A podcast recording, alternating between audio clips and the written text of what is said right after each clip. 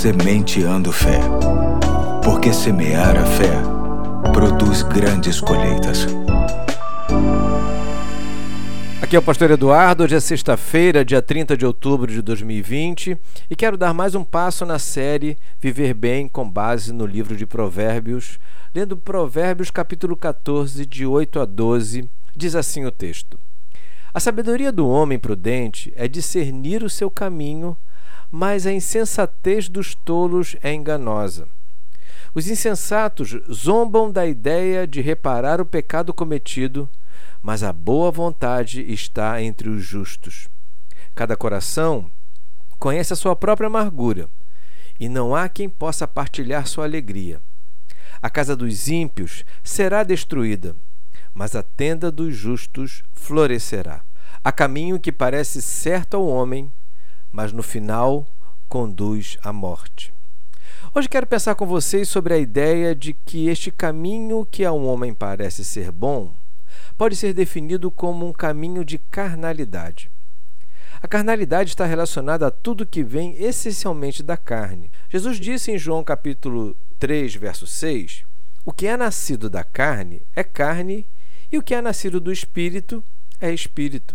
Aquele que é nascido apenas da carne vive em função dela. Ingratidão, iras e desrespeitos, dentre tantos, são sentimentos bem comuns àqueles que não possuem o Espírito Santo. São obras geradas pelo egoísmo e impaciência tão pertinentes à nossa natureza original.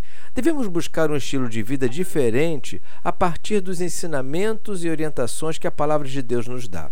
Aquele que é nascido do Espírito Santo vive no Espírito, ou seja, é influenciado por ele, ainda que não esteja isento de sentir e agir conforme a carne.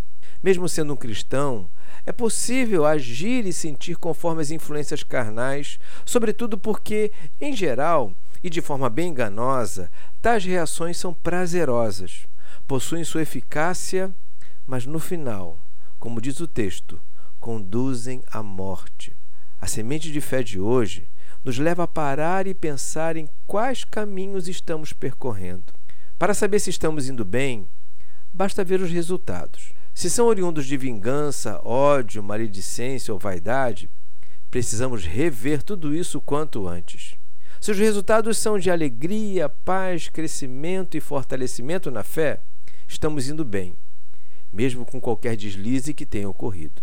Vale sempre o que a Bíblia nos diz.